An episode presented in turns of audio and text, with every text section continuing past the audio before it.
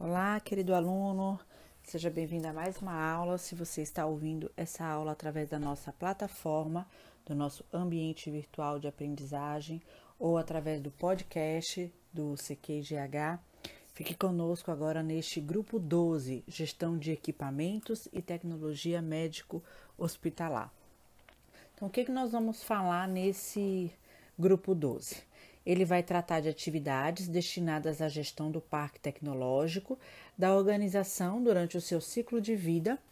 Isso vai contemplar planejamento, especificação, seleção, recebimento, teste de aceitação, capacitação, capacidade instalada, operação, manutenção e desativação de equipamentos.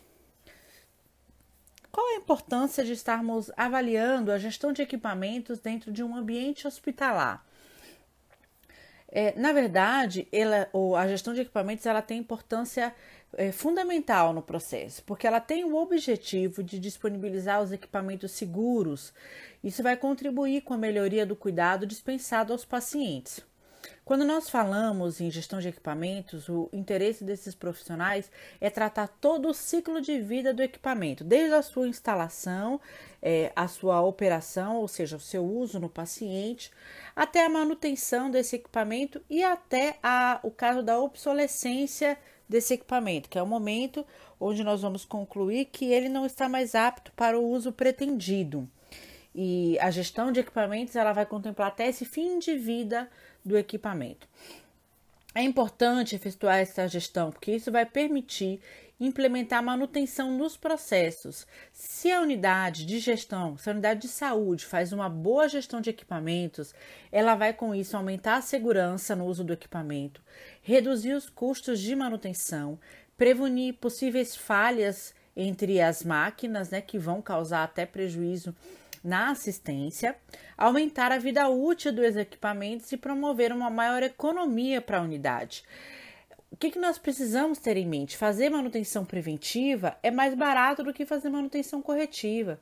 Às vezes, o gestor de saúde ele quer fazer economia da manutenção preventiva daquele equipamento, porque o equipamento está funcionando, só que a falta das manutenções preventivas vai gerar um problema que vai causar uma corretiva mais cara e às vezes mais traumática, porque nós precisaremos ficar sem o equipamento, sem o devido planejamento, e isso pode prejudicar consideravelmente a assistência. E o que que se precisa avaliar na gestão de equipamentos? Quais são os itens necessários para a gestão de equipamentos. Nós vamos verificar se existe definição de barreiras para lidar com os riscos do processo de gestão do equipamento. Nós vamos verificar se existe planejamento de manutenção preventiva e corretiva dos equipamentos.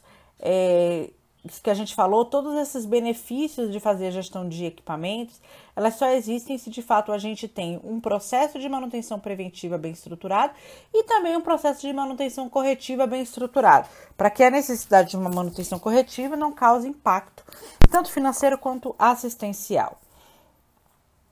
Existe inventário de equipamentos? É, toda a auditoria na gestão de equipamentos tecnológicos e tecnologia médica hospitalar, ela envolve você ter uma relação, ter relacionado o inventário desses equipamentos. Por quê? Porque é muito difícil, quando estivermos fazendo uma avaliação de qualidade no processo, você fazer isso se você não tiver um norte de quais são os equipamentos, qual é o porte, é, o que, que tem inventariado aí dentro da instituição de saúde em termos de equipamento e tecnologia médico-hospitalar. Então você, é, é, importante ter essa relação do inventário de equipamentos e para todos esses equipamentos que estão lá, a gente precisa verificar se ele é, contempla as informações que estão requeridas na legislação. Então, o gestor da unidade de saúde, ele não deve é, focar apenas em ter uma relação, uma lista do equipamento. Essa relação, ela precisa identificar as informações mínimas que são requeridas, inclusive em legislação. A legislação compatível com esse perfil de avaliação é a RDC 02 e ela pede minimamente que é, o inventário de equipamentos ele possua o nome do equipamento, né, o nome do fabricante, o nome do detentor do registro, o número de série. E aí, atribuído a isso, nós temos outras necessidades, como por exemplo, os controles de manutenção dos equipamentos. É, existe sistemática para controle do inventário? O que, que é a sistemática? Uh, você fez um controle, você inventariou tudo que você tem de equipamento dentro da unidade, mas como é que você sabe se aquilo permanece ao longo do ano ou dos anos? Porque, inclusive, alguns equipamentos se tornarão obsoletos, novos equipamentos chegarão, alguns equipamentos serão é, transportados de um local para outro. Que, que a gente tem aí de metodologia para atualizar esse controle de inventário? Então, é, a metodologia aqui é para atualização do inventário, tá? Isso é importante porque vai garantir que esse inventário ele está sempre apto para trazer melhores resultados para a organização. Periodicidade de manutenção.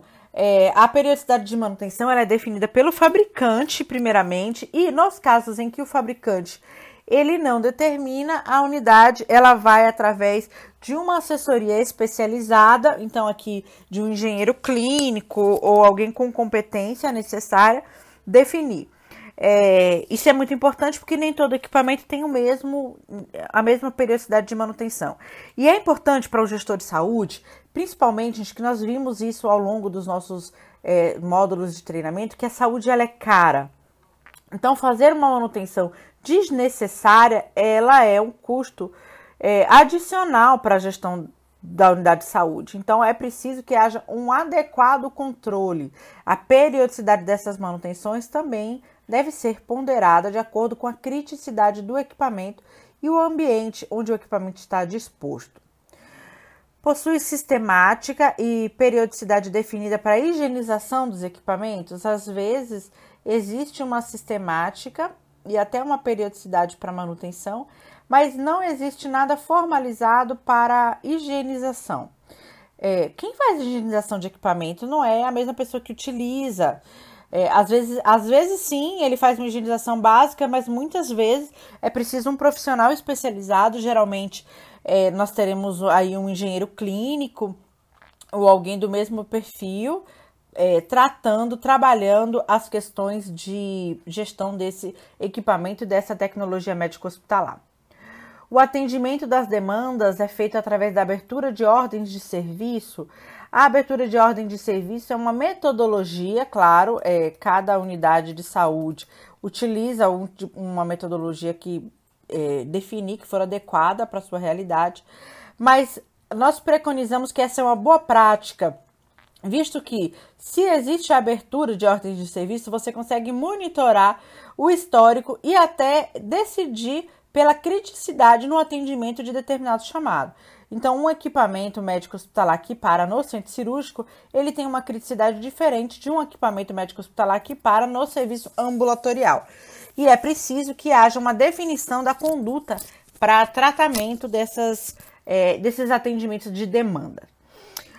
O atendimento às ordens de serviço leva em consideração a criticidade do chamado, que é, é equipamentos mais críticos, equipamentos que têm é, maior peso, é, maior impacto dentro do processo, eles vão ter atendimento numa periodicidade é, definida diferente daquele, dos equipamentos que não têm esse mesmo critério, esse mesmo rigor. E aí nós voltamos a sugerir a classificação para esses níveis de criticidade de, do equipamento. E uma das propostas, das sugestões, é a avaliação através desse cálculo matemático, que também foi proposto na gestão de infraestrutura, que é classificar cada equipamento, dar uma nota, uma pontuação para sua função, qual é a função do equipamento, qual é o risco deste equipamento e até da ausência deste equipamento, qual é a importância deste equipamento. Então você vai fazer um cálculo matemático, você pode dar uma nota para cada critério desse, né? Função, risco e importância. E a fórmula seria é, função, F mais risco, R mais importância, pode ser um I ou um ABC, que é a metodologia. Isso vai classificar, isso vai dar uma nota final para cada equipamento e com isso você vai ter uma metodologia totalmente objetiva para definir os níveis de criticidade. É claro, isso é um método, é uma sugestão, uma boa prática é, nós não, é, não existe a exigência, não é um critério legal que exista esse método, mas é preciso, é importante para a garantia da gestão de qualidade nos equipamentos e tecnologia médico-hospitalar, um, um critério objetivo mesmo para atendimento desses chamados. De igual forma, é importante o monitoramento do tempo para atendimento desses chamados. Então, você pode ter um critério de classificação, ter um critério para abertura dos chamados através de um sistema, mas se você não monitorar o atendimento disso, é, todos esses cálculos eles serão ineficazes, porque você não consegue é, adotar medidas de melhoria adequadas para a real necessidade do processo. Outra necessidade é que haja o registro histórico do equipamento. Isso também está disposto na legislação, na RDC 02. É, qual é a importância disso? Com o histórico, você consegue avaliar é, como esse equipamento ele foi submetido a manutenções, seja corretiva ou preventivas ao longo do seu ciclo de vida. Então, todas as atividades pelas quais o equipamento foi submetido ao longo de todo o seu ciclo de vida vai, vão constar ali dentro daquele histórico. Isso vai facilitar para a unidade, isso é uma boa prática recomendada, porque nós estamos falando de excelência na gestão de equipamentos. Então, isso é importante, visto que com um histórico desse, você consegue definir se aquele equipamento ainda cabe manutenção, aquele equipamento é um equipamento que ao longo da sua vida ele está causando mais prejuízos. Ah, eu tenho aqui a, a, a minha engenharia clínica me disse que ainda dá para consertar esse equipamento. Mas eu já gastei em manutenção corretiva desse equipamento mais do que me custaria a, a entrada de um equipamento novo, inclusive com uma tecnologia nova. E nós podemos utilizar vários recursos, mesmo que não nos caiba a decisão de comprar um equipamento, mas às vezes de oficiar, no caso do serviço público, oficiar o contratante, a secretaria, ou quem quer que seja, ou no caso de um serviço privado, é, entregar o, a solicitação, essa avaliação histórica para a alta gestão tomar uma decisão. Isso é feito de maneira muito mais objetiva. Reparem que ao longo de toda essa cadeia nós estamos buscando dar é, objetividade aos critérios de avaliação de tudo que a gente faz. Porque a gente sai do subjetivo, a gente sai da impressão, do eu acho, e vai para o que de fato importa dentro do processo. É importante também que exista a sistemática para controlar a validação dos equipamentos. Então, aqueles equipamentos, eles é, de fato são válidos e, e têm sido eficazes e eficientes nos seus processos, então é preciso que haja uma sistemática para monitorar queixa técnica, para monitorar é, qualquer tipo de falha dos equipamentos, para monitorar uh, qualquer tipo de, de impasse, de prejuízo que a gestão daquele equipamento esteja, tra esteja trazendo, ou até que a falta, o uso incorreto do equipamento esteja ocasionando e para que a gente também possa ter a certeza de que o equipamento ele atinge o objetivo a que se propõe. Dispõe de procedimento para realização de teste de segurança elétrica. Então, teste de segurança elétrica nós também já falamos na gestão de infraestrutura. É, é importante que a gente tenha um teste pré-utilização e com uma periodicidade definida, porque isso vai impactar diretamente no desempenho dos equipamentos. É, é, importante que exista também a identificação no equipamento sobre seu estado de calibração e manutenção. E isso pode ser feito através do uso de etiquetas no equipamento contendo a data de validade da manutenção, a data de realização e a data de validade da manutenção ou da calibração. É importante que exista a identificação dos equipamentos fora de uso e que, quando eles são retirados das áreas, haja a informação sobre a data de retorno do equipamento ou o status do serviço. Um equipamento ele não pode estar quebrado na área, ele não pode estar quebrado dentro de um ambiente hospitalar sem uma identificação adequada, inclusive para impedir o seu uso não pretendido. Quando o equipamento está fora de uso, ele deve ser identificado como equipamento fora de uso, é, ou se ele vai ficar na área, ou se ele vai ser isolado, a identificação ela é obrigatória. E no caso dele ser retirado, dele ser isolado, é importante que haja a comunicação entre as áreas. Comunicação efetiva não é só um protocolo de segurança pela importância que tem entre os enfermeiros, médicos, técnicos ou outros profissionais multidisciplinares, é, multidisciplinar conversarem. Não é isso. Isso envolve toda a cadeia de comunicação institucional, interna e externa, e inclui também esse tipo de comunicação. De você chegar na área, ou, ou o engenheiro clínico chega na área, retira o equipamento e leva embora. E você pergunta para aquele enfermeiro, ele não sabe, ele não sabe se aquele equipamento vai voltar, quando vai voltar, qual o status, não tem uma previsão para que, inclusive, a própria unidade possa se organizar com o seu plano B, com o seu gerenciamento de risco. É, é, a existência dessa comunicação é uma boa prática necessária para todo o serviço de saúde. A existência do plano de contingência ela é fundamental. É preciso que haja um plano de contingência para tratar todas as situações envolvendo as, os equipamentos e a tecnologia médico-hospitalar. É, a falta desse equipamento, como se faz quando o equipamento quebra, é, como se garante a continuidade do serviço se o equipamento for retirado para manutenção. Esse plano de contingência ele precisa existir, ele precisa ser formal e ele precisa ser de conhecimento, de domínio de todo o time. Também é necessário que hajam critérios para a definição de obsolescência dos equipamentos.